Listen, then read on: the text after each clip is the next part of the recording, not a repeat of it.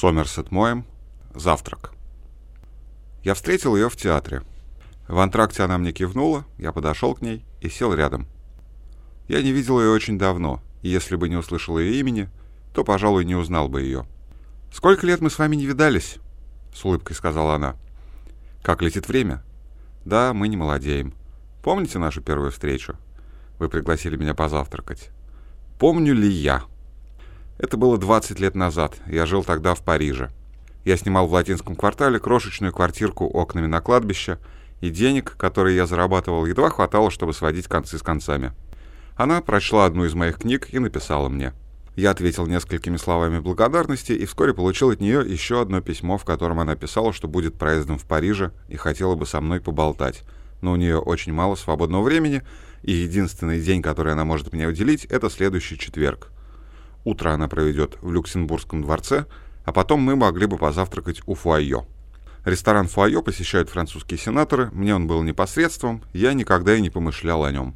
Однако ее внимание мне польстило, к тому же я был слишком молод и не научился еще говорить женщинам «нет».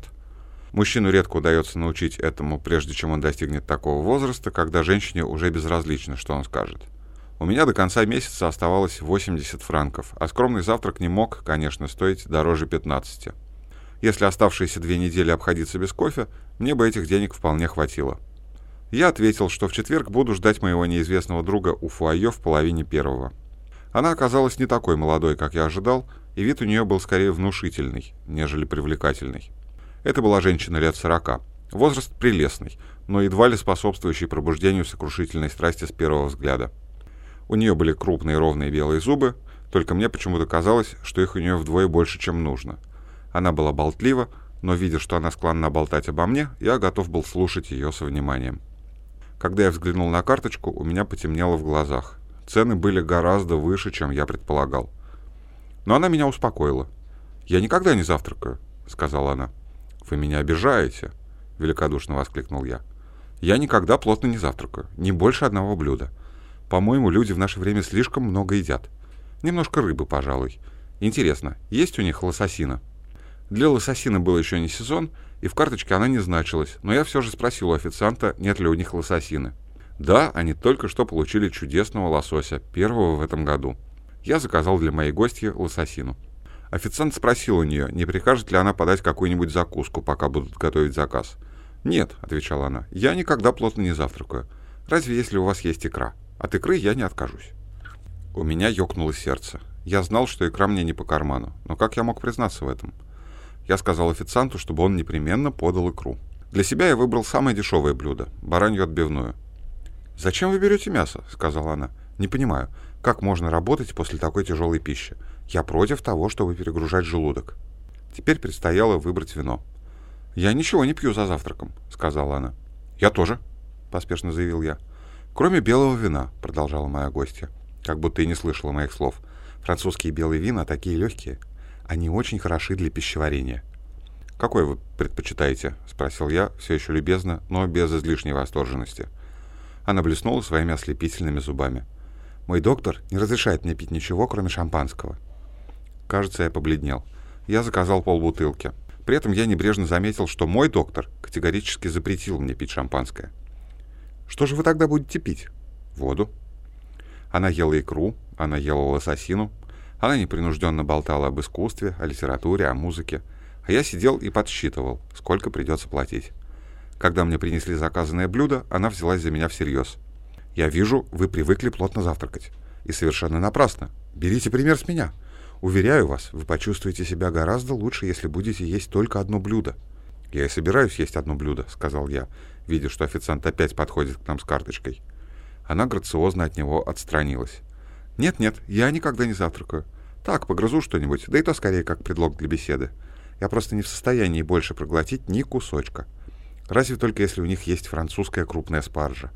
Быть в Париже и не попробовать ее — это просто обидно». Сердце у меня упало. Я видел эту спаржу в магазинах и знал, что она ужасно дорогая. Не раз у меня текли слюнки при виде ее. «Мадам желает знать, нет ли у вас крупной спаржи?» — спросил ее официанта. Я напряг всю свою волю, чтобы заставить его сказать «нет». Его круглая пасторская физиономия расплылась в радостной улыбке, и он заверил меня, что у них есть такая крупная, такая великолепная, такая нежная спаржа, просто чудо. «Я ни капельки не голодна», — вздохнула моя гостья. «Но если вы настаиваете, я, пожалуй, съем немножко». Я заказал. «А вы разве не хотите?» «Нет, я спаржи не ем». «Да, некоторые ее не любят. А все потому, что вы едите слишком много мяса. Это портит вкус». Мы ждали, пока приготовят спаржу. Мною овладел страх. Я уже не спрашивал себя, хватит ли денег до конца месяца. Я думал только о том, как бы уплатить по счету. Какой позор, если не хватит каких-нибудь десяти франков и придется занять их у моей гости. Нет, об этом не могло быть и речи.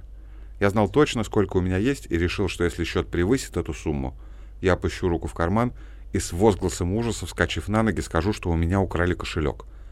Будет, конечно, очень неловко, если у нее тоже не окажется денег. Тогда останется одно предложить в залог свои часы, а потом вернуться и уплатить по счету. Появилась спаржа. Она была необычайных размеров, сочная и аппетитная.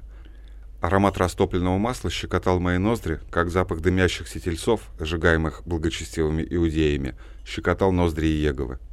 Я следил, как эта бессовестная женщина самозабвенно поглощает кусок за куском и деликатно рассуждал о состоянии современной драмы на Балканах.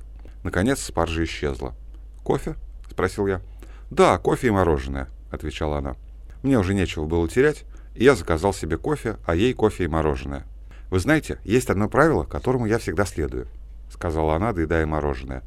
«Человек должен вставать из-за стола с таким ощущением, что он еще не вполне насытился». «Вы еще голодны?» — едва выговорил я. «Нет, что вы, я не голодна. Я вообще не ем второго завтрака. Утром я выпиваю чашку кофе, потом обедаю, а на второй завтрак так что-нибудь перекушу, самая малость. Я имел в виду вас. А, понимаю. И тут случилось нечто ужасное. В то время, как мы ждали кофе, к нам подошел метрдотель и с угодливой улыбкой на лицемерной физиономии протянул нам большую корзину, полную огромных персиков. У них был румянец невинной девушки. У них было все богатство тонов итальянского пейзажа. Но откуда они взялись в это время года?